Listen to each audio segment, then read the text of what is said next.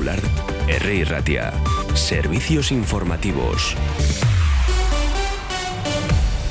Son las 10 de la mañana. Una de las citas informativas hoy está a partir de las 11 de la mañana porque el Gobierno central analiza con los supermercados la distribución, la industria y el sector primario en el llamado Observatorio de la Cadena Alimentaria, la evolución de los precios de la alimentación y el impacto de la rebaja del IVA en determinados productos, aprobado por el Ejecutivo hace ahora un mes para paliar el golpe de la inflación en los hogares. En concreto, el ministro de Agricultura, Pesca y Alimentación, Luis Planas, preside a partir de las 11 de esta mañana ese pleno de este observatorio después de convocarlo con carácter extraordinario el pasado miércoles tras conocerse que la inflación de los alimentos alcanzaba el 15,4% el pasado mes, tres décimas menos que en diciembre, en todo caso muy elevado ese, esa inflación y además tras la rebaja del IVA aplicada a ciertos productos de la cesta de la compra. Por tanto, esta es una de las citas informativas del día de hoy. Estaremos pendientes de lo que salga de ese encuentro. A nivel político, también la diputada del PNV, Idoia Sagastizábal, ha afirmado hace muy pocos minutos que tanto el Partido Socialista Obrero Español como Unidas Podemos se encuentran en estos, en estos momentos vendiendo sus medidas y propuestas para sacar beneficio ante las próximas elecciones generales y también municipales que vienen antes y considera que el comportamiento de estos dos partidos que forman el gobierno no es serio la actual situación. Lo ha dicho hace muy pocos minutos en Vizcaya y Ratia, en donde se ha mostrado precisamente eh, sorprendida por estos últimos pronunciamientos que son más de propaganda política que otra cosa, señalando además que aunque no cree que vayan a romper el Ejecutivo eh, de coalición, más aún teniendo en cuenta que España asumirá la presidencia de la Unión Europea en el segundo trimestre de 2023. Y eso en el contexto también del debate no ha acabado y todavía vigente sobre la reforma de la ley del solo sí es sí, por poner solo un ejemplo.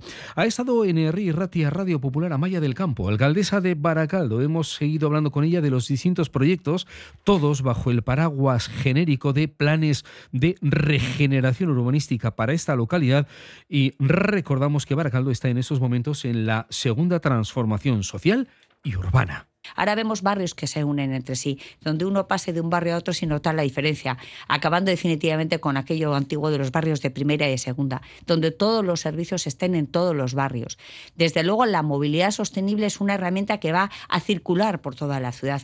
Y sabes que tenemos también importantísimos proyectos en marcha para que eso sea realidad, como esos carriles bici que hemos puesto ahora dos kilómetros y medio en la ciudad, eh, además de los videgorris que tenemos, el que nos une con Bilbao por la margen izquierda de la ría uniendo Burcheña con Zorroza y también el puente que nos va a unir no solo con Erandio, sino con Bilbao por la margen derecha y con todo el resto de las ciudades de la margen derecha.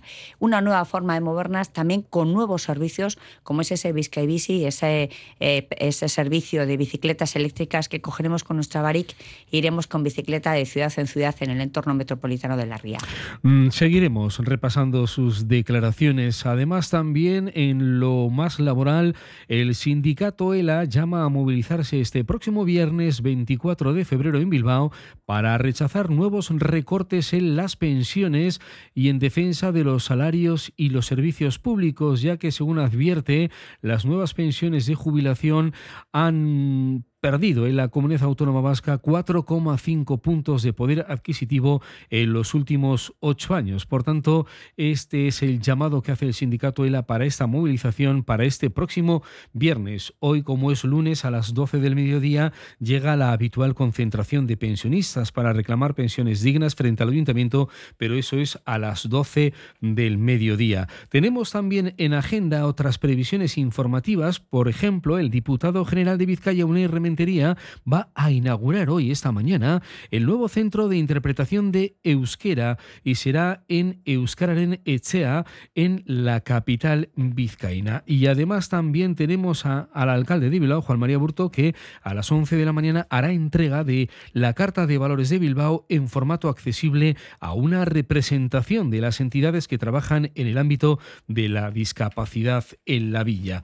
Un día en el que seguimos de carnaval. Bilbao tiene espectáculos de música y talleres infantiles en esta jornada todavía celebrativa, como el resto de municipios de Vizcaya, y después de un intensísimo eh, fin de semana. Y en cuanto a las carreteras, el Departamento de Seguridad nos comunica que en estos momentos, solventados todos los problemas, ahora no hay ninguna incidencia que cause problemas a la hora de circular por la red principal. Por tanto, tráfico fluido hay en nuestras carreteras. Tenemos una temperatura de 11 grados en el exterior de nuestros estudios y tenemos más noticias, pero se las vamos a contar a partir de las 11 de la mañana en RI Ratia, Radio Popular. Hasta entonces.